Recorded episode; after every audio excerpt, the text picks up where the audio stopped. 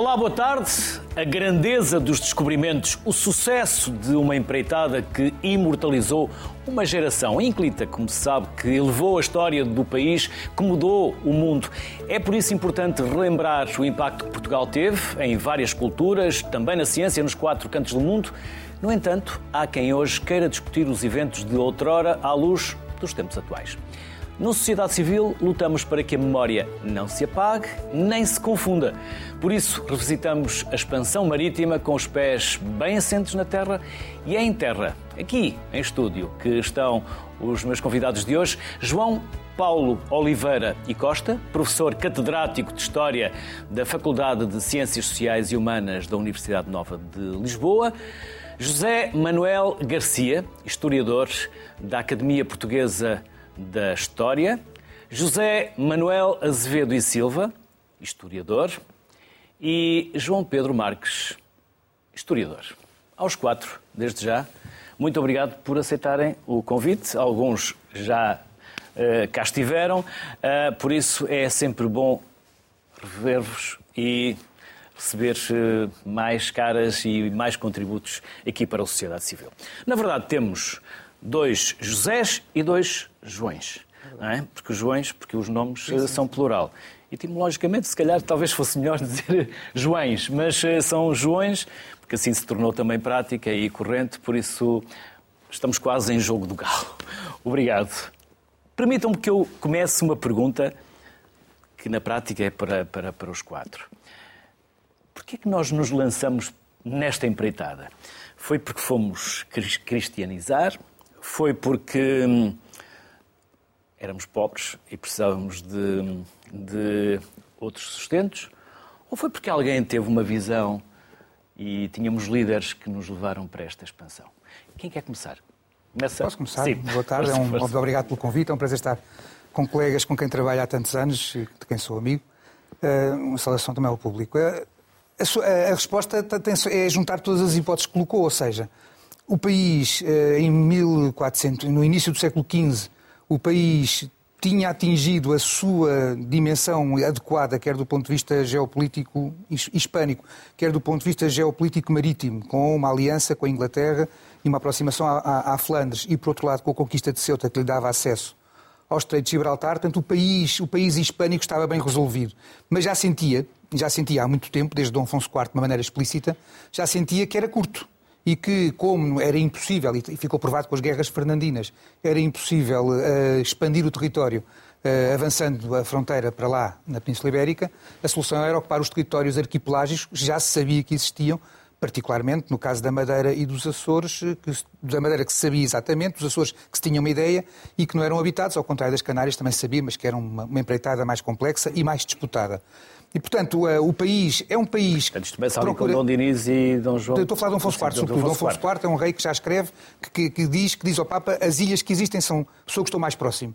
E a questão da proximidade é indiscutível e é muito interessante porque depois de Portugal ocupar quer a Madeira, quer os Açores e torná-las parte de si próprio, nunca, nem na altura foi reclamado por ninguém, nem nunca nos tratados todos que se fizeram ao longo dos séculos sobre a repartição da Europa, nenhuma outra potência, nem sequer a Espanha, nem sequer a Inglaterra, os Estados Unidos, reclamaram a posse das Ilhas Atlânticas para si. Portanto, é, é toda a gente, todo mundo reconhece a, a Portugalidade de, de, dessas ilhas. Mas, portanto, os portugueses eram um país em, que, procurando expandir-se, tinham carências, como todos, que, e que e tinham uma dimensão religiosa só, e, e, social que eh, empurravam, ou seja, Portugal tem, tem uma religião que justifica e tem uma sociedade, eh, sobretudo uma nobreza segundogénita, que está, que não, para a qual a coroa não pode dar prémio, não tem como premiá-la, e portanto é essa, é, vai ser sobretudo essa nobreza segundogénita que vai dar o corpo a manifesto e os mercadores aproveitam e portanto os negócios expandem-se, e os negócios expandem-se através eh, de uma expansão que do ponto, durante os primeiros 100 anos, do ponto de vista uh, da condução dos navios, da condução da diplomacia da guerra e até do comércio ultramarino, é feita essencialmente por gente da nobreza. Mas um país muito pobre foi um desígnio? Foi, mas foi sobretudo mais a direção. Portanto, uh, o Tínhamos povo, bons líderes? Tivemos. Tivemos a Inquilita Geração, a chamada Inquilita Geração, com toda a propriedade, e de entre ela, além do Dom Duarte e do Infante Dom Pedro, tivemos um Infante Dom Henrique. E não há dúvida de todos os fatores que o meu amigo João Paulo Oliveira Costa já referiu, a verdade é que uh, sem a liderança de uma figura como foi o Infante do Henrique, e não estou a personalizar, porque o seu cronista, é certo que era panegirista do Infante do Henrique, afirmou categoricamente, que, e ele próprio, Infante do Henrique, afirmou várias vezes, que antes dele Nunca ninguém se tinha interessado. Porquê? Porque o Cabo Bujador, onde ele deveria começar os descobrimentos do mundo desconhecido, não tinha interesse nenhum. Portanto, foi a necessidade de uma força muito grande e depois os servidores da pequena nobreza, sobretudo, e funcionários, e depois também da burguesia, mas eu prefiro mais da pequena nobreza, que, sob as ordens do infante do Henrique, foram para a frente. Porque, de facto, e ele dizia, sem um interesse económico, a burguesia e as outras pessoas não se interessavam. Portanto, foi preciso um dirigente e depois dele iniciar, então sim, os portugueses, eh, porque era só um assunto de portugueses, foram para a frente depois de o mais difícil ter sido feito, que foi começar. O mais difícil é começar, depois é continuar.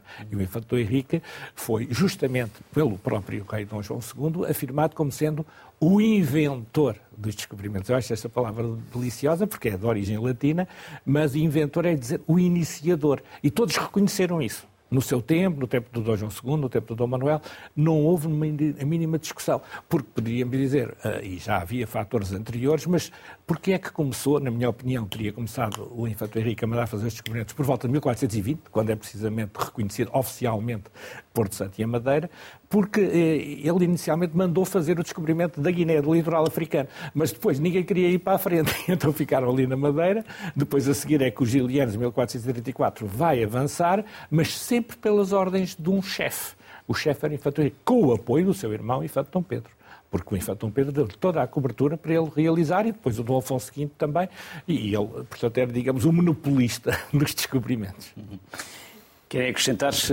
Ah, sim, eu, sim. Eu acho que, quer dizer, estou, estou inteiramente de acordo, uh, mas pegando um pouco naquilo que, que há pouco o meu colega João Paulo Oliveira Costa disse, de facto, quer dizer, aquilo, as, as motivações que levam um povo a fazer qualquer coisa, qualquer, neste caso estamos a falar dos descobrimentos, uma expansão marítima, em direção a, a, coisas que se conhecem, em alguns casos, e outras que ainda não se conhecem.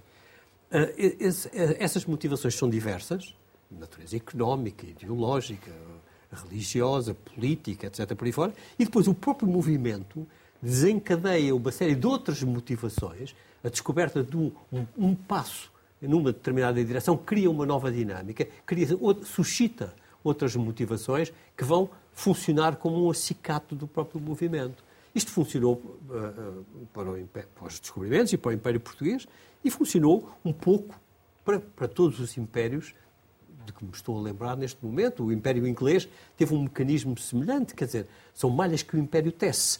Uh, uh, o avanço num determinado sentido, quando se chega, por exemplo, a Angola, criam-se ali dinâmicas e motivações que eram insuspeitadas até o momento. Quando se descobre o Brasil, bom, o Brasil cria depois as suas próprias, suscita as suas próprias necessidades que estimulam uh, o, o, avanço num determinado sentido.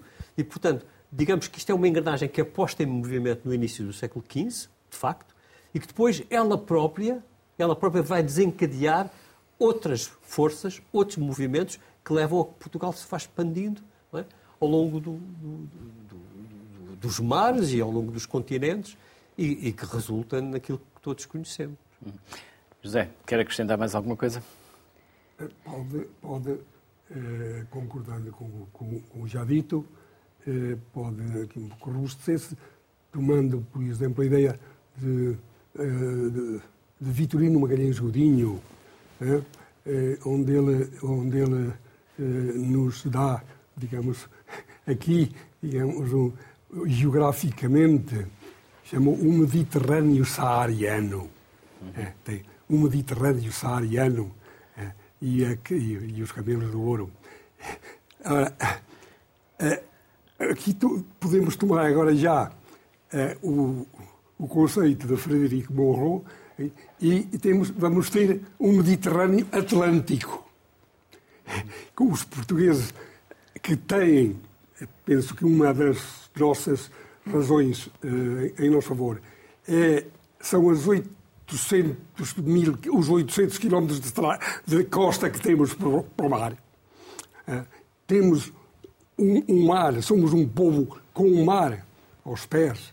Uh, uh, e, e, é o português agora que vai desviar o Mediterrâneo saariano para o Mediterrâneo uh, Atlântico. Uhum. E, e, o desvio face precisamente também a, sobre as cinco razões do infante que já foram aqui referidas todas, mas talvez aqui sublinhar a, a, razão a, religiosa. Uhum.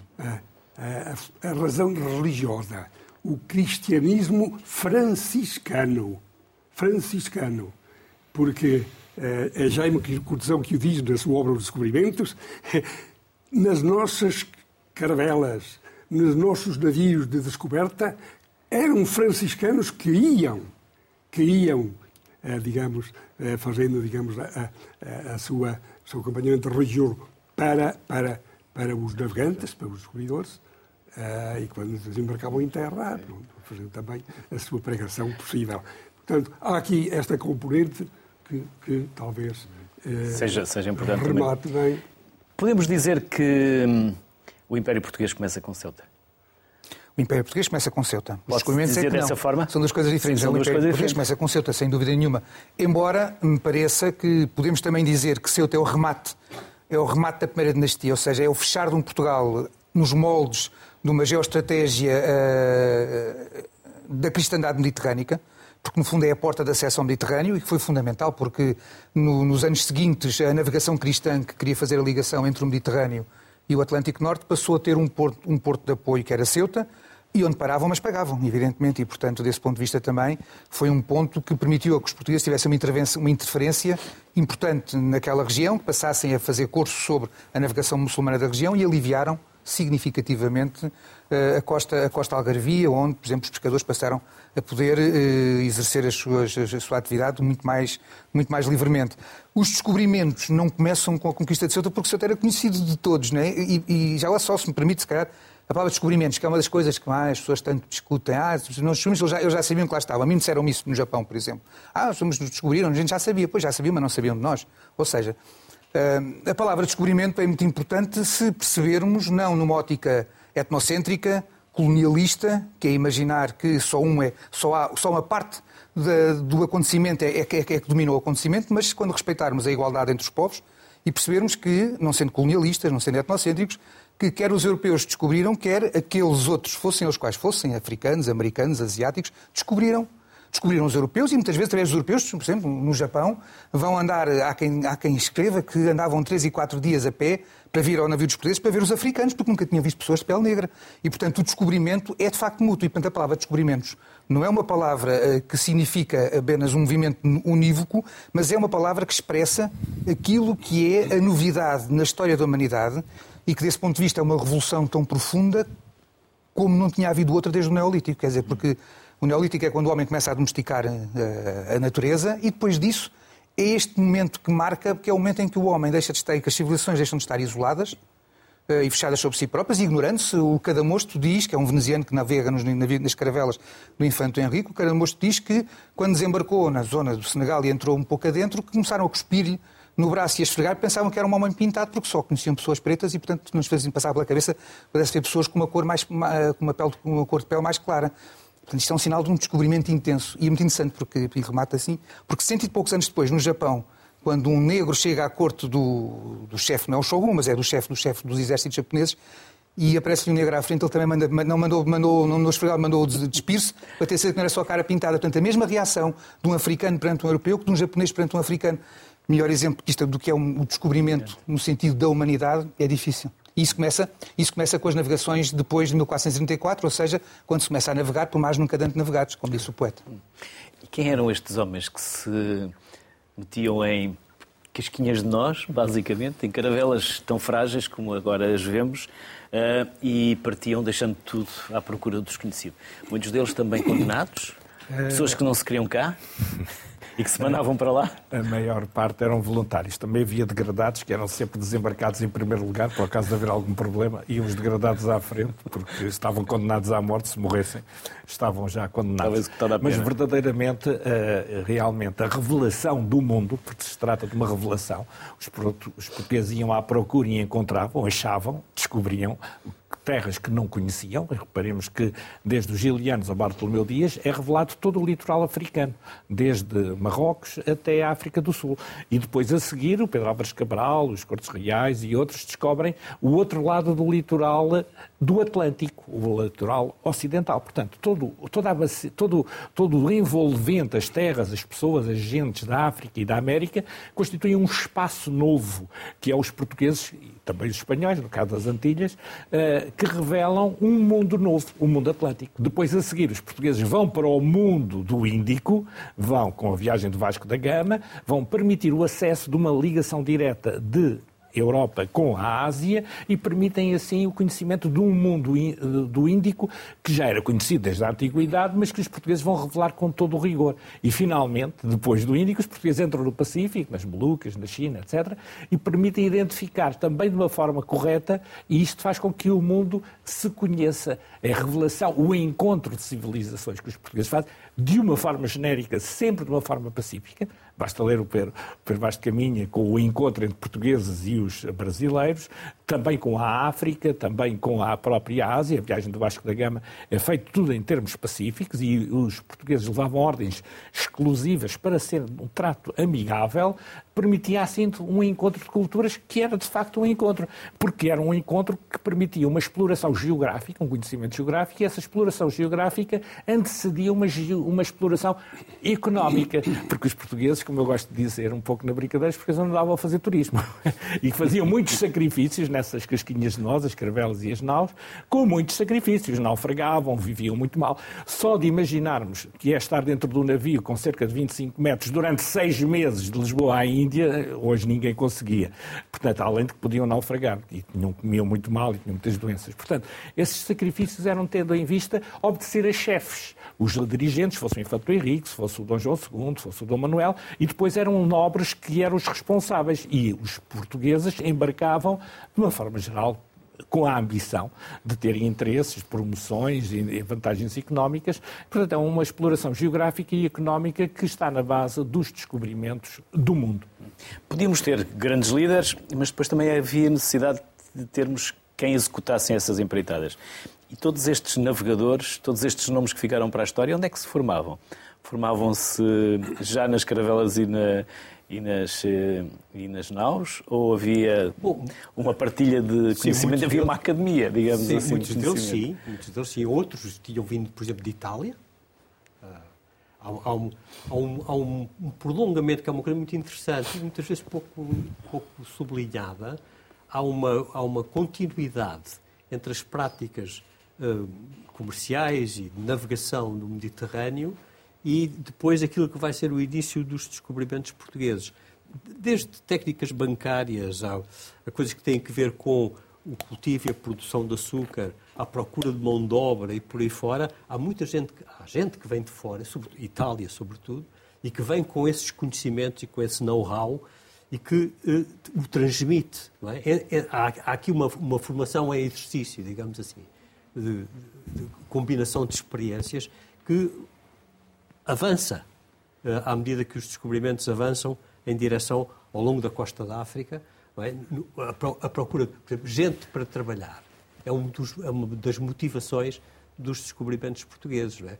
Em, tentar encontrar mão de obra, uh, a, nem sempre de uma forma pacífica, não é? inicialmente de uma forma violenta, uh, nos primeiros anos, mas depois, em 48, se eu não estou uh, em erro, o infante Henrique uh,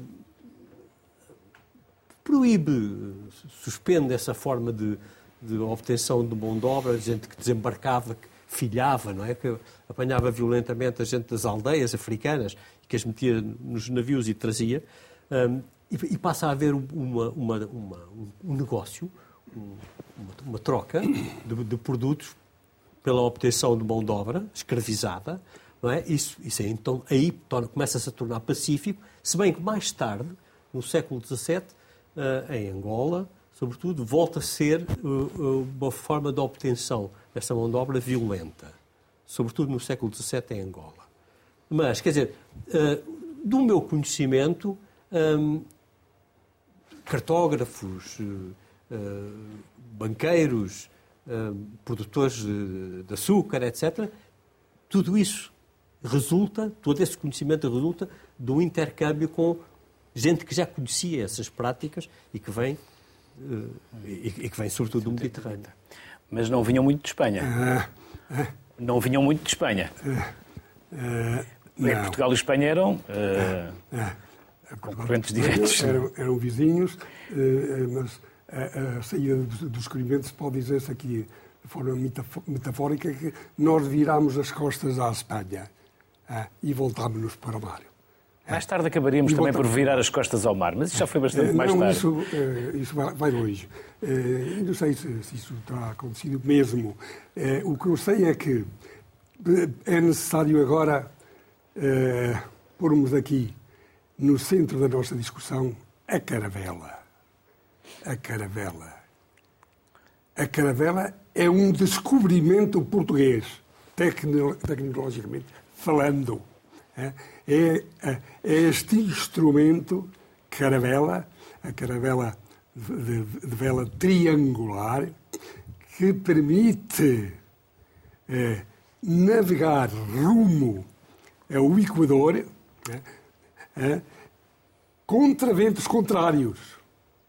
Parece um paradoxo, mas os portugueses conseguiram o meio caravela e a forma de a manejar. Não é verdade? É, como navegar, aproveitando são navios à vela, é, o, o, motor é o vento, não é? Ora, é, navegar contra ventos contrários, parece um paradoxo, os portugueses conseguiram com a caravela, a, de, primeiro a caravela de dois mastros, depois a caravela de três, de três mastros, eh, que, que é a caravela que consegue navegar aproveitando como motor ventos contrários, como a navegação em zigue Zague. Como é que isto se fazia? Para os nossos eh, telespectadores perceberem um pouco disto. A, a, vela triangular mudava-se de bombordo, de, de estibordo para bombordo, e o navio seguia a direção, cortando o vento de, de través. Andou alguns, alguns quilómetros. Chegado Aí a vela virava para o outro bordo do navio e, e fazia um zigue-zague, e neste zigue-zaguear avançou-se, transpôs-se a violência dos ventos até chegarmos, digamos, à Guiné Equador. Uhum. É, Falou é, em estribordo é, e a bombordo, já agora, para quem não sabe, como se distingue uma coisa da outra? É, o Quando... bombordo é o lado esquerdo e o, e o É, Porque quando desciam é, a costa africana, o bom era o bordo que é, estava junto de terra, não é? Exatamente. É a forma mais fácil, é mais... pelo menos para mim foi, de não, é perceber verdade, o que é que é o bombordo e o estibordo. É uma forma de... Bombordo sempre mnemónica, lado esquerdo. É. Exatamente. Sim, senhor. É, mas é, é, importante os meios, porque repare-se, agora pode-se pôr o problema. Então Vasco da Gama foi à Índia, decidiu das caravelas, bem, ele levou uma, levava uma caravela, levava uma, mas as outras duas eram naus. É, não é que a questão é esta. A caravela não, não é um barco de transporte. E, e a ida à Índia eh, supunha, digamos, o trazer as especiarias que antes não chegavam por via terrestre. Não é verdade? Portanto, a nau foi um navio concebido depois de se descobrir eh, os ventos oceânicos, com Bartolomeu Dias praticamente fica descoberta digamos, a, a, a, a teia eólica no Atlântico, e foi possível ao Vasco da Gama eh, contornar, digamos, eh, o, o, o, oceano pelo oeste, eh, viu, viu passarinhos, viu pássaros da vida oeste, mas resolveu seguir viagem, e, voltou, e como sabemos, é, é, será Pedro Alves Cabral que, ao passar praticamente nas mesmas águas, resolveu ir em busca desses sinais de terra.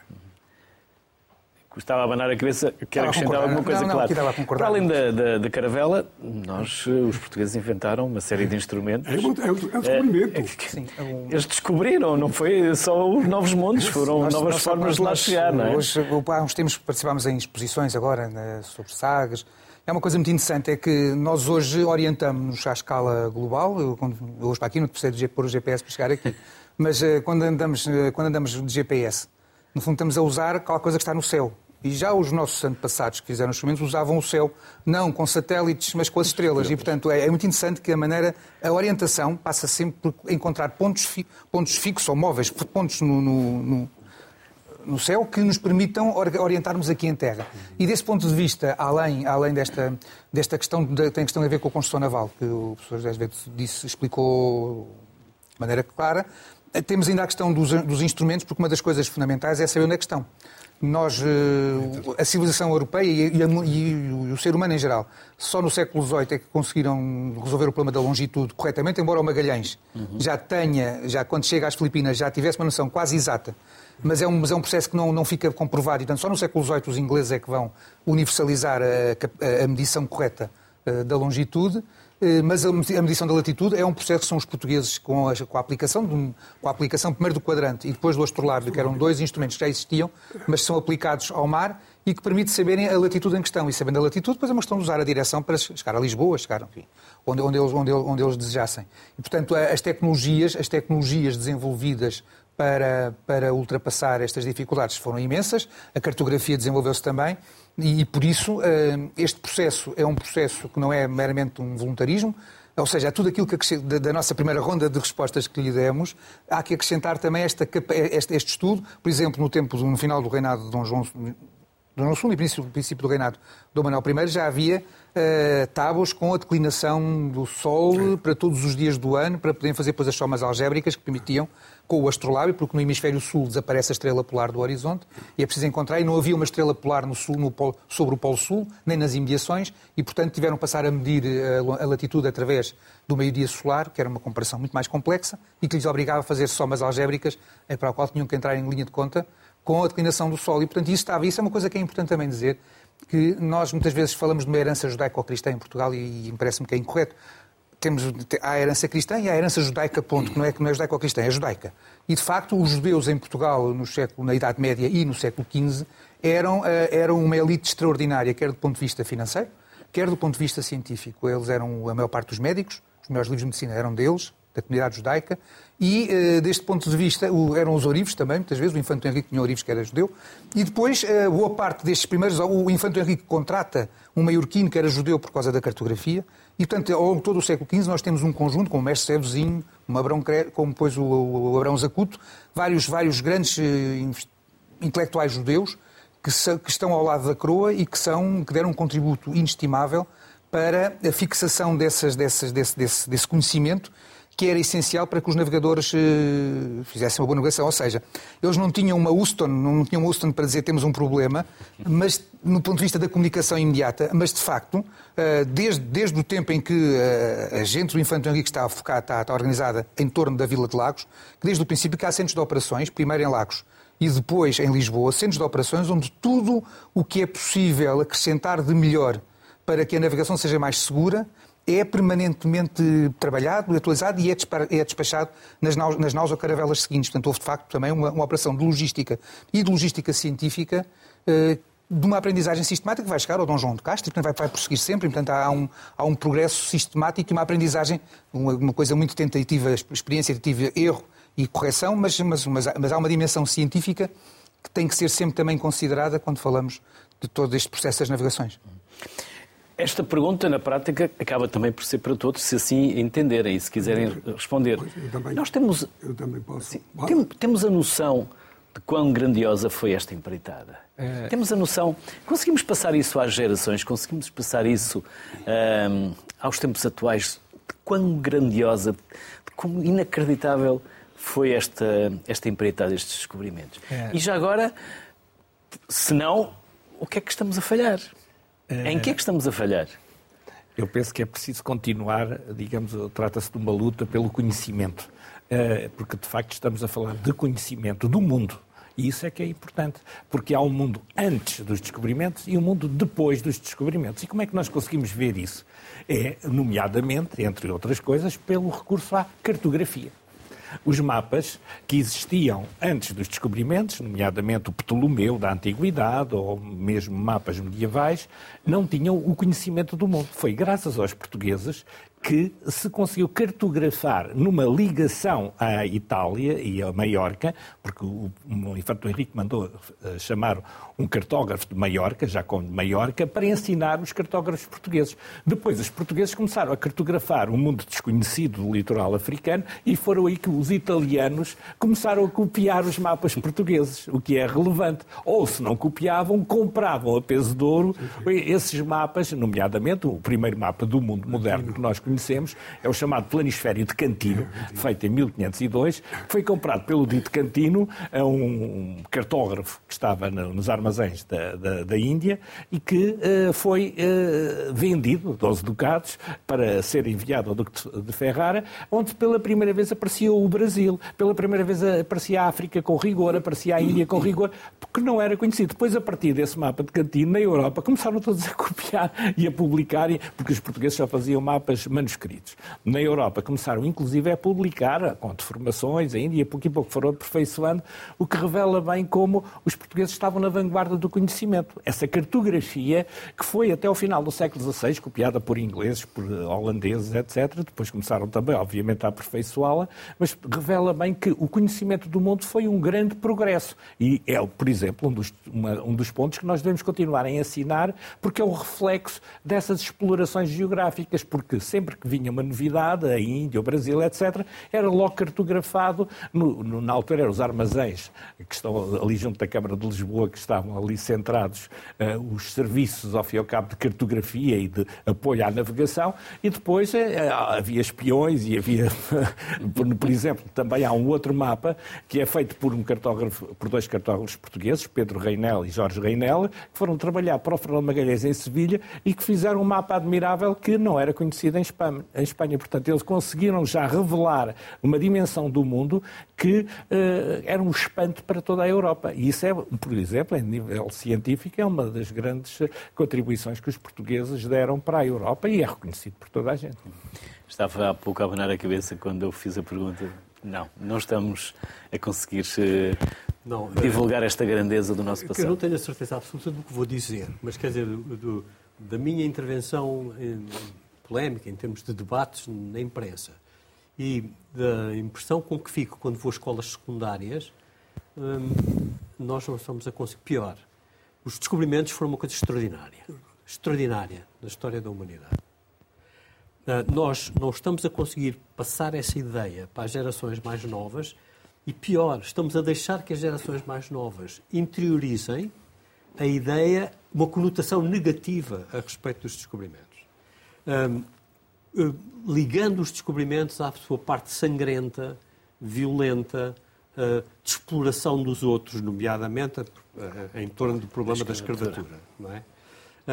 E, e, portanto, estamos a deixar que essa que esse espaço pintura, fique vazio, esse, para que outros o ocupem. Esse enegrecimento de, de, de, de um acontecimento extraordinário, que evidentemente tem facetas negativas, estamos a deixar que isso passe para as nossas crianças, estamos a deixar que isso seja uh, ensinado nas escolas. Uh, há uma campanha neste momento muito grande da parte dos ativistas do antirracismo para que sejam alterados os manuais escolares, para que desapareça este, eu não digo enaltecimento, mas enfim, é a palavra que me ocorre neste momento, desse grande acontecimento que foram os descobrimentos, e em sua substituição se acentue uh, que Portugal esteve envolvido no transporte de milhões de pessoas da África para o Novo Mundo. Que esteve. Também não podemos, não podemos branquear essa parte da história, mas não a podemos depois apagar o resto. Não, não, não, não se trata de branquear. Trata-se de pôr no contexto. Porque, repare, nós estamos a falar aqui dos descobrimentos. Uh, grosso modo, século XV, XVI. Hum? Sim. Falar, até meados do século XVII. Portugal está envolvido no transporte. Portugal e a Espanha estão envolvidos no transporte de 800 mil pessoas para as Américas.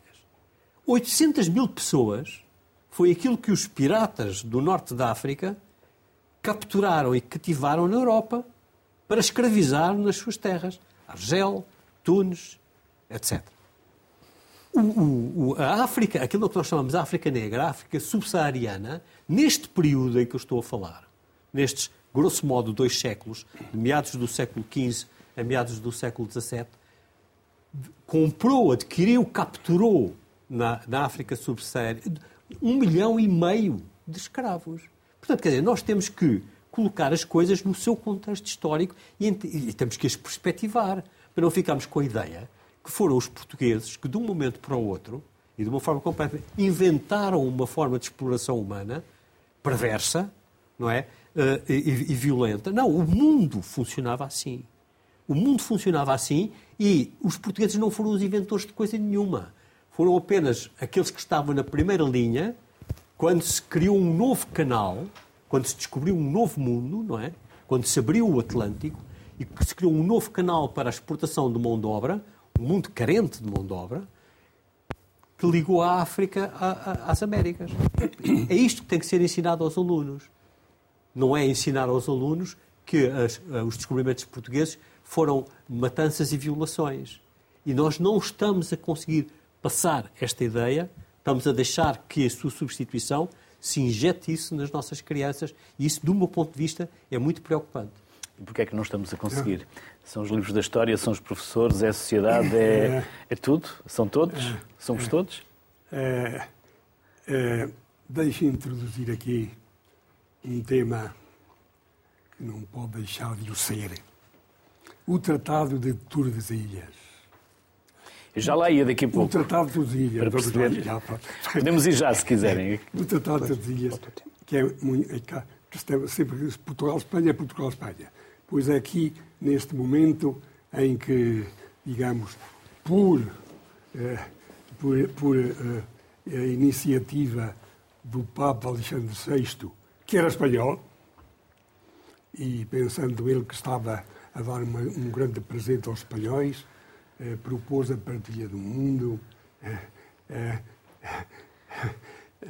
com uma linha, com uma linha meridiana eh, que passasse a 100 léguas a oeste dos Açores e de Cabo Verde. Veja-se bem a enviria, aqui é a linha de partida logo variável. Os Açores e Cabo Verde.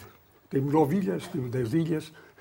Não diz qual é a mais, se é Flor, se é, se é, se é nem isso apenas. Hein? E depois, 100 léguas. É um nome bonito, 100 léguas é, é muito bonito. Pois agora vamos ver quem é que conhecia melhor o globo terrestre, a dimensão do globo terrestre. Os portugueses.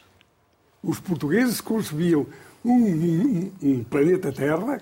Por isso é que ficámos com o Brasil. Em que os 300, pois já vamos, em que, em que os 360 graus, cada grau tem 18 léguas. Os espanhóis, para eles, tinham 14 léguas. Portanto, temos aqui é, o mundo mais pequeno. Sendo o mais pequeno desse mundo, não havia lugar para mares. Quem era cortado eram os mares, digamos assim, e, e a terra apertada, não lugar para, mares. Portanto, Portugal abre aqui também o mar, cria o mar, digamos assim, geograficamente falando. Não é?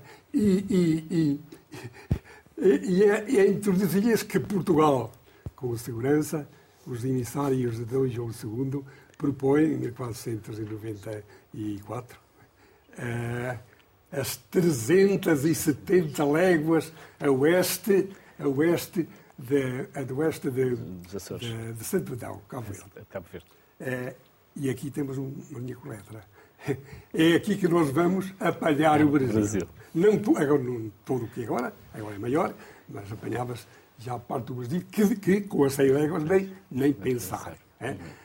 Portanto, eh, acho importante esta segurança do, do, do, português ter uma noção correta da, da, do perímetro da Terra, da dimensão do globo, eh, para, digamos, medir os 360 graus, terem uma, uma, uma, diferença de 4 graus na brincadeira. É muita coisa. É, 18 para 14. Portanto, aqui Portugal tinha um espaço para mares, para, para mares a Ocidente, para além, de, para além de, da, das, das 100 léguas e de Santo Antão. É, e aqui isto tudo é, e tem a ver, só para rematar, que eh, os portugueses são também os inventores, a partir, digamos, já falado aqui, Abrão Zacudo, Mestre Javizinho, é, é, o, no, o, nosso Pedro Nunes, é, e João de Castro, etc. Estes autores vão-nos dando esse conhecimento. E repare-se, não é, é, de, é, com este conhecimento que depois nós vamos ter um, um vamos ter um, um, um, Galileu, não é? um Kepler, um Newton, é, digamos assim, a, a, digamos, nas, sua, nas suas reflexões, que têm já como base, como raiz, se quisermos, o processo de descobrimento português. João Oliveira Sim, queria, queria... pegar nisto e voltar à, à questão anterior, porque esta, a tu dizias tem uma coisa que tem a ver com a grandiosidade dos descobrimentos. É que é a primeira vez na história que duas potências, neste caso Portugal e Castela, dividem o mundo ao meio que é uma coisa que nós, que vimos da Guerra Fria, estamos habituados, vimos, assistimos a isso entre o Bloco Soviético e o Bloco Permita-me só acrescentar aqui, fui repórter de guerra há muitos anos. Sim. E quando no mundo árabe dizia que em tempos Portugal teve metade do mundo, Espanha teve outra metade, eles não, não compreendiam. Dizer, Como é que isso era possível? Sim, quer dizer, pá, nós não tivemos, não é. tivemos, mas tínhamos, mas tivemos, a, mas tivemos a pretensão de dizer, bom, isto é metade é nossa, metade é vossa, portanto tivemos, tivemos a capacidade de, e porque éramos uns, estávamos no terreno. E voltando à grandiosidade dos experimentos, eu trouxe inclusive algumas imagens para então, podemos, passar, porque assim, eu acho que a grandiosidade dos experimentos percebe-se mais, entre outras coisas, pela maneira como eles são hoje reconhecidos. Não pelos intelectuais, pelos intelectuais, cada um imagina o que quer, mas pelas populações e pelos Estados. E eu, tenho aqui uma série de imagens. Esta imagem, esta primeira imagem, é em Cabo Verde, Sada Pereira. Não se percebe aqui muito bem, mas ali é o, é o platô, e no platô, no centro, aquilo que está ali é a estátua do Diogo Gomes, que é uma estátua do do regime salazarista, que foi apiada em 1975 na independência e que foi reposta e que está ao lado da bandeira de Cabo Verde. E do outro lado está ainda um, um obelisco com o escudo de Portugal, inclusive. E, portanto, a estátua foi apiada e foi reposta porque a estátua já não está ali como um símbolo do colonialismo, mas está como descobridor, porque a história de Cabo Verde começou quando os portugueses lá chegaram, não estava lá ninguém. E, portanto, o descobrimento, sem os descobrimentos, Cabo Verde não tinha. Não, é o princípio da história dos cabo-verdianos, e eles não têm dúvidas nenhumas. E eu acho esta imagem muito bonita porque temos o descobridor numa estátua claramente no estilo Estado Novo, ao lado de uma grande bandeira de Cabo Verde, acho lindíssima. E, portanto, é o sinal exatamente dos povos de hoje que percebem que olhar para os descobrimentos não é olhar para o colonialismo, é olhar para as suas identidades. Podemos avançar. Vamos até Luanda. Vamos assim, a Luanda é muito interessante, porque isto, é, um, é um azulejo, é um azulejo típico dos anos 30 do século XX português, só que está na Fortaleza de São Miguel, que já, já neste século foi transformada no Museu das Forças Armadas de Angola. Os generais que, que controlam este museu são pessoas que lutaram contra o exército português ou são os seus sucessores. E que estes azulejos estavam destruídos e em dois, já nesta década eles resolveram, na década passada, eles resolveram voltar a restaurar, a refazê-los. Foi uma empresa turquel que os fez todos outra vez de novo. Portanto, em Angola, os herdeiros da luta contra o Estado colonial português voltaram a repor no Museu Militar Angolano, voltaram a pôr os azulejos com sabor colonial dos anos 30 do tempo Eles. Eles, sim, os generais angolanos, sim, Eles, claro. exatamente. Não foram os nossos comandos que lá foram pôr nem os fuzileiros. Vamos até Joanesburgo? Vamos até Joanesburgo. Este é um quadro maravilhoso, está numa universidade, onde está também um dos padrões do Diocão, que é o novo Adamastor. O novo Adamastor é aquele crocodilo, já não é o, já não é o Adamastor do, do Camões, é um crocodilo com o homem negro e a mulher branca. Tem ali os, tem os portugueses à esquerda, tem, tem um momento de escravatura, mas tem o, o resultado final está à direita naquele globo, que é o filho da mulher branca e do homem negro. Porque o que, o que os povos querem no futuro é olhar para os descobrimentos e perceber como é que isso os dá hoje uma nova vida. E este quadro foi feito em 1998. Este quadro foi em 1998, estávamos no tempo de Nelson Mandela, mas estávamos no tempo em que o ANC tinha acabado de recuperar o poder contra o apartheid momento de mais, de mais tensão e de triunfo negro, mas não, mas isso não, isso não os impediu de... de olharem para um futuro conjunto e não para um futuro sectário. Seguimos navegando para Maputo? Em Maputo, na, na, fortaleza de Maputo, está esta estátua. Esta estátua é uma estátua de Mozinho de Alquerque, o homem que aprisionou Gungunhana, que estava na, na, que estava na Praça Central de, de Lourenço, da antiga Lourenço Marques. Foi tirada, evidentemente, como é normal, mas está na fortaleza e está musealizada. Como veem, não está num depósito, está, está dentro de uma pianha. Com, com, portanto, está, está musealizada porque a história, mesmo a história do colonialismo do século XIX, é identitário para os moçambicanos de hoje. E se formos à Ilha de Moçambique, que é o passo seguinte, é mais Lindo. interessante, porque na Ilha de Moçambique o que nós temos que é a imagem é seguinte, é a estátua do Vasco da Gama. Esta estátua, uma vez mais, como a estátua do Diogo Gomes de Cabo Verde, foi apiada em 1975 e foi reposta. Foi reposta porque este já não é o Vasco da Gama dos portugueses, é o Vasco da Gama da ilha de Moçambique. Como é que explica a história de Moçambique sem os portugueses dos descobrimentos? Não se explica. E, portanto, os descobrimentos são parte integrante desta história e, portanto, estão Por trás está o antigo palácio do, do está, aquilo é o palácio do governo, foi o anterior colégio dos jesuítas, onde ainda hoje está a mobília tal e qual o Marshal Craveiro Lopes a usou e depois o presidente Samora Machel a usaram a cada um no seu tempo, porque é era o Palácio de Estado dos portugueses e depois da, da República de Moçambique. No Bahrein. Não, isto ainda é Melinde. Isto, isto, é, isto, é, isto, é o, isto é o, ah, o que está ali por dentro, e de certeza que está, o professor Rafael Moreira demonstrou isso, isto é em Melinde o, o padrão do Vasco da Gama, que depois foi, o padrão está ali por estar dentro, e isto foi depois adaptado à maneira Swahili. E o que é interessante é que isto está num sítio em que tem que se pagar para lá entrar. Eu, eu, tive, eu não, porque estava numa organização que me pagaram, foi o Unesco que pagou. Mas eu tentar um, deve estar uma imagem a seguir, que é um quadro, em que, em que, se pode ver, portanto, as pessoas têm uma explicação, em que diz que é o Vasco da Gama, tem uma explicação e tem que se pagar para ver. Portanto, os portugueses não são olhados como uns malandros, mas como as pessoas que ali chegaram e que mudaram o mundo que está ali, é que durante 100 anos Melindo foi próspera, por causa da chegada dos portugueses. E vamos continuar a andar para norte, vamos até ao Golfo Pérsico. Uhum. Isto, é, isto é, um, é, um, dos panos das muralhas do Bahrein. O Bahrein eh, foi conquistado pelos portugueses nos anos 20 do século XVI, ao fundo é Manamá, a capital do Bahrein. Esta fortaleza, nos anos 80 do século XX, estava de rastro, estava deitada abaixo, e foram, o, foi o povo do Bahrein, já independente, que a restaurou e fez dela um património mundial da Unesco. E tem uma fortaleza igualzinha à de Hormuz, igual a tantas outras fortalezas que os portugueses construíram na segunda metade do século VI. Portanto, aqui a dimensão até militar a ser reposta e a ser usada como um orgulho do povo do Bahrein. Agora o colóquio. Agora uma coisa muito interessante. Eu há um ano estive em Nova Delhi. E isto é uma imagem que pode aqui não talvez não perceba muito bem, mas é muito simples. Foi um colóquio sobre as relações entre a Índia e o Japão. E num colóquio entre a Índia e o Japão, uma universidade indiana e uma fundação japonesa pagaram-me para ir fazer a conferência de abertura. Porque o primeiro, o primeiro momento das relações diretas entre o Japão decorreu por causa dos portugueses. Os descobrimentos não é só os portugueses chegar a qualquer lado. Os descobrimentos é por um mundo em movimento, como disse o Russell Wood, uma expressão muitíssimo feliz. E, portanto, eu fui a Nova Delhi, insisto, convidado pelos indianos e para pelos japoneses, para falar sobre a, a, circulação entre a Índia e o Japão pelos portugueses, que foi assim que os indianos e os japoneses, pela primeira vez na história, tiveram um contacto direto, foi através dos portugueses. Uhum. Seguimos. E fomos hoje até ao Japão. Pronto, isto é Kuchinotsu, que é uma das cidades japonesas onde chegou a estar a Anal do Trato. E pronto, o, o, quando as pessoas imaginam que a expansão portuguesa é vista como uma coisa horrível, as crianças andam de escorrega numa nau, numa nau portuguesa. Oita, e, portanto, é, no e em Oita, vamos ver outra coisa, Oita, que é, Oita. é uma estátua que lembra que foram os portugueses que introduziram, através de Luís de Almeida, a medicina ocidental no Japão. Hum. E, portanto, eu por todo o mundo encontro elementos que, que, estão para lá da escravatura. Claro que a escravatura é lembrada onde ela deve existir. E depois, outra coisa que é importante ter presente é que a expansão, quando falamos de descobrimentos, não estamos a falar do Atlântico. Há uma visão um bocado doméstica do, dos americanos e de mais alguns que acham que falar da expansão é falar do colonialismo dos séculos XVIII, XIX e XX e é falar do Atlântico. Ora, a expansão é, é o mundo todo, os descobrimentos são o mundo todo e começaram no século XV, não começaram no século XVIII nem no século XIX. O colonialismo não é explicável, o colonialismo não, não, não se encontra dimensões do colonialismo como ele foi conhecido nos séculos XIX e XX, não é conhecível no século VI. Tinha mais duas imagens que é muito Temos rápidas. Bogotá é só que vamos pôr lá, para perceber. Eu estive agora há pouco tempo na Colômbia. Isto é um, está no Museu do Ouro, em Bogotá.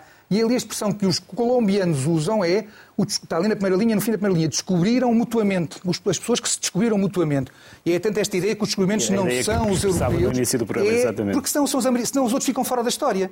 Ou são, ou são ignorantes que não percebem que estão, que estão a descobrir qualquer coisa, ou estão postos de fora. E, portanto, os povos, os povos americanos, os povos asiáticos fazem parte dos descobrimentos e há uns que têm a consciência absoluta e dizem, eu não sei se tinha uma última, se não é só muito curioso, é que é, é, isto é a moeda nacional do Panamá. E a moeda nacional do Panamá chama-se Balboa. É extraordinário, não é? Como tanta coisa se diz mal dos descobrimentos, mas a moeda nacional do Panamá, onde circula o dólar também, é o Balboa com o capacete de conquistador e tudo, sem problema nenhum. Eu trouxe esta moeda do, do Panamá há dois meses, não é uma coisa do século, não é uma coisa do, do museu. Quem aboliu a escravatura? Pois, hoje em dia há uma teoria que, assim, que se foi forjando nas últimas décadas, um, impulsionada por razões políticas, pela zona das Caraíbas, pelo Haiti, pelo Barbados, etc., que propõe a, a, a, a, ideia de que quem aboliu a escravatura foram, terão sido escravos através das suas revoltas. Essa é uma ideia errada. Quem aboliu a escravatura foram os ocidentais, uh, com uh, particular destaque para os britânicos, que combateram décadas a fim, seguidas, uh, tenazmente, contra a escravatura. tiveram, como se dizia no século XIX, aqui no Moraes Sarmento, um, um deputado português dessa altura, antepassado dos Moraes Sarmento de agora, Uh, dizia que os ingleses tinham tido a... Posso ir mostrando os seus livros? Pode, pode Posso? com certeza. Que os ingleses tinham tido a ousadia de se multarem a si próprios. Porque, quer dizer, foi qualquer coisa que, aparentemente, do ponto de vista económico, foi um. Uh, houve um historiador que lhe chamou um suicídio económico. Porque quando os ingleses decidem abolir o tráfico de escravos e, um, e depois, mais tarde, na década de 30, a escravidão, uh, isso era qualquer coisa que ia diretamente contra aquilo que ainda era um sistema fluorescente. E tanto era um sistema fluorescente que ele prosseguiu nos Estados Unidos e prosseguiu noutros países americanos, nomeadamente no Brasil, onde prosseguiu o tráfico até meados do século XIX e a escravidão até, praticamente até ao fim do século. Só foi abolida em 1888. E, portanto, quem aboliu a escravatura foram os abolicionistas, foram os povos ocidentais, em alguns casos com sacrifício, com muito sacrifício. E foi um exemplo de tal ponto importante na época e surpreendente que serviu como modelo, tentou ser modelo de admiração geral, não é? Os próprios ingleses diziam o mundo vai ficar envergonhado e imitar-nos-á. E, de facto, no Japão, na China, em alguns países muçulmanos, era o exemplo inglês que se usava como modelo para e, e, como guia a seguir para pôr fim a essa situação, que depois, como sabemos, não é? porque a, a história humana é feita de zigue-zagues, como falava há bocado, é, é, é, é, qualquer coisa em dentes de serra. A caravel. caravel. uh, depois teve um retrocesso, não é? Quer dizer, depois de uma maré cheia até meados do século XIX, do século XIX, de meados do século XIX em diante, começa a haver a convicção, começa a se instalar a convicção de que é necessário forçar os africanos ao trabalho, porque de outro modo eles não trabalham. E, portanto, em muitos casos, em todos os casos, praticamente, a escravidão acaba, mas dá, uh, abre a porta a formas de trabalho coercivo, trabalho forçado, que se prolongam até ao século XX. Posso? Sim, sim. Então, enquanto fala, então vou mostrando. Temos aqui muitos livros que me já conseguem reparar e você, me conseguem reparar lá em casa. Vocês na, sabem. Posso ir mostrando também os livros enquanto, enquanto fala? É. Ah, sim, sim, são os meus. Na sequência Algum em especial para onde quer, queira que eu comece? É uma teoria. Algum em especial para onde queira que eu comece, atendendo ao que nos vai contar ou não? É, ou posso ir mostrando aleatoriamente? Mostrando. Ok. É, é, dizia eu que sobre a abolição da escravatura há várias teorias e uma delas o colega acabou de, de dizer. A outra com a qual eu tendo a pender é a seguinte: o capitalismo chegou à conclusão de que o trabalho assalariado ficava mais barato do que comprar escravos, que cada vez eram mais caros na origem. Sempre a economia. Esta é uma teoria para a qual eu tendo, para a qual eu tendo a, a, a digamos, a pender. Uhum. É. E destes livros que eu estou aqui a mostrar, alguma coisa, algum que queira um, do qual queira falar ou queira salientar? Ah, então, já mostrei aqui vários. Tenho aí a, minha, a, Madeira e a construção do mundo Atlântico, é azul. Que, é Madeira é, já mostrei. É este. Azul, uh, depois temos aí assim a, a, outra que é o, os descobrimentos portugueses, que devem estar para aí de algum lado. Eu, é... eu, eu, posso fazer um, Posso fazer uma, uma chega? Sim, sim, sim, sim, sim, faz favor. Essa, no fundo, é a teoria do Adam Smith e dos liberais, não é? A ideia de que o escravo não tem qualquer interesse em trabalhar porque ele não pode ganhar dinheiro e, portanto, quer dizer... O não tem motivação. Isso, é isso, o, tra o, trabalho livre seria é mais rentável. É isso, mas, pois, mas isso é uma teoria. Na prática não foi isso que se verificou. O que se verificou nas colónias do mundo tropical foi que o trabalho escravo continuava a ser mais produtivo do que o trabalho, o trabalho livre. E, portanto, foi por isso que ele se manteve em Cuba, uhum. foi por isso que ele se manteve no Brasil, etc. Portanto, isso funcionava aqui na Europa. Aqui na Europa, o trabalhador livre produzia mais do que o trabalhador não livre. Quando, também. Quando eu falei, quando eu falei no capitalismo, estamos a pensar, eh, obviamente, no mundo, no mundo europeu. Obviamente, na origem, aí é outra questão. É só reforçar uma coisa aquilo que o João Pedro disse acerca da, da origem de quem é que são os abolicionistas. Ele falou que são os europeus. É bom não esquecer que estava Dom João VI, ainda príncipe regente, no Rio de Janeiro, e chegaram em 1812 embaixadas do Daomé a pedir, faz favor, não parem com o comércio de escravos, que a gente não quer ficar sem o nosso negócio.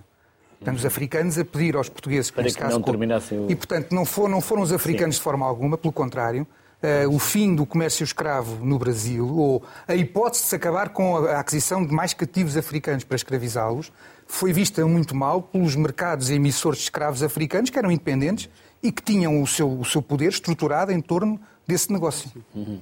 Exatamente. Foi difícil, aliás, estancar na fonte. Exatamente. José Manuel Garcia, começo pelo Magalhães, porque sabe que também sou um apaixonado pelo Magalhães. Eu também sou Magalhães. Uh, e já fui a Cebu. Depois do nosso programa, eu fui às Filipinas e a Cebu, fui lá mesmo uh, ver aquilo que. E foram vocês que me deixaram esse bichinho e essa curiosidade. Começo pelo, pelo Magalhães, porque aqui há pouco falámos de Magalhães, mas falámos muito pouco. Mas o Magalhães depois também uh, não foi ouvido cá e foi quem o ouvisse do outro lado, não é? Eh, quer, sobre, muito rapidamente, sim, sim, muito rapidamente enquanto eu vou passando. Exato, sobre o Temos três minutos e ainda tenho mais livros para mostrar. O Fernando Magalhães, para mim, é uma figura-chave porque foi o último grande descobridor. Em 1521, quando ele morre, por acaso é o mesmo ano em que o Dom Manuel também morreu, uh, o mundo ficou descoberto. Uhum. Portanto, ao fim e ao cabo, culmina um processo de conhecimento e ele formulou todo o seu projeto em Lisboa, em 1516, e depois foi vendê-lo para a Espanha, porque em Portugal caiu nas, na, na, desgraça com o Dom, Dom, Manuel, mas foi Fernando Magalhães que completou o conhecimento do mundo. Portanto, ele que chega às Filipinas, depois de ter feito uma volta Faz ao mundo... duas metades. Eh, as duas metades, Faz primeiro com os portugueses e depois com os espanhóis, ele conhece o mundo, é o primeiro a conhecer, que navegou todos os oceanos, é fantástico. Posso lhe dizer e... que nas Filipinas o português mais conhecido não é Cristiano Ronaldo. É um Fernando é Magalhães. É, é, é Mas há assim um, amor, um misto de amor-ódio é, com, com, com Magalhães. Na verdade, foi ele que introduziu o cristianismo, enfim, embora depois foi complicado, mas uh, no, durante algum tempo, mas foi ele que introduziu na prática o cristianismo e foi morto uh, numa luta inglória nesse local. Foi o primeiro homem a abraçar o mundo. Portanto, eu gosto muito dessa imagem. Há quem diga até que foi para, para, para salvar alguém que lhe era do sangue. Não, isso não, não é? Não, não foi. Foi não é- porque, é, de facto, foi não uma era mesmo loucura. Filho? Não, não, não era. É só, essa é uma, teoria é uma... de que era um filho não tem qualquer fundamento. Era um, era um amigo dele do Porto, muito jovem, que era pajem do, do, do Fernando Magalhães. Mas eu acho é realmente relevante porque foram 100 anos que eh, mudaram o mundo. Portanto, é uma revolução de conhecimento. Eu insisto sempre nisto. É bom conhecer, é bom a realidade de saber como é que o mundo foi descoberto.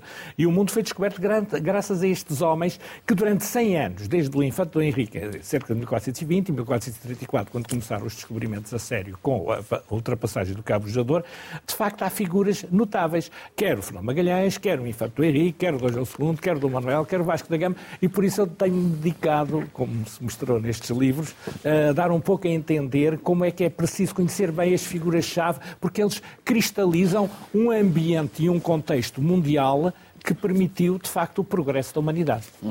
João Paulo Oliveira Costa. Três. Sim. Esse é o Portugal. Este é o livro que eu publiquei mais Consegue ver qual, qual é? Portugal na História. Sim, Portugal na História é um, um ensaio que eu escrevi e publiquei o ano passado e que procuro perceber Portugal na história, na, Portugal na história mesmo, ou seja, como é que Portugal se organizou, como é, porque é que apareceu, uh, e de facto o Ocidente, o Ocidente peninsular tinha hipóteses para isso, e depois como é que se estruturou e como é que se, e, o mar é a grande resposta, é a grande resposta para perceber porque é que Portugal existe. Aliás, eu no livro explico que antes, esta, a resistência nesta região da Península Ibérica a vinhos, a povos vinhos do outro lado aconteceu com os lusitanos, aconteceu com os suevos, mas a uns e outros faltou o mar e os portugueses que tiveram o mar puderam. Aliás, quando faltou o mar aos portugueses, o Duque de Alba entrou em Lisboa, porque é o momento em que a relação com a Inglaterra está, não está bem e, portanto, quando a Inglaterra não, defende, não ajuda Portugal como grande aliado que é, Portugal cai nas mãos do, dos espanhóis e depois, quando Portugal se restaura, recupera e depois mantém-se. Portanto, o mar, o mar como chave e porque exatamente os descobrimentos são a consequência natural, é, é a, razão, é a razão natural de, de um Estado ter-se afirmado, como se afirmou no, no, século XIV, no século XIV, princípios do XV, um Estado no sudoeste, no sudoeste europeu. Nós temos um minuto, e deixo um minuto para vocês usarem como quiserem, uhum. mas gostava de perceber o que é que se passa com os nossos professores de História. Eu, Cada vez há menos professores de História. Mas, mas, mas pera, e, é. temos um minuto, tem que ser mesmo telegráfico. Eu vou rematar com, com, com há, há pouco tem insistido aqui é, que a atualidade, como é que a atualidade vê os descobrimentos. Eu, eu teria aqui, digamos, é, a minha aldeia, a minha aldeia, é, e a pessoa do senhor Gervásio, que era o orador de serviço nos batizados, nos casamentos, e pronto, tinha a minha...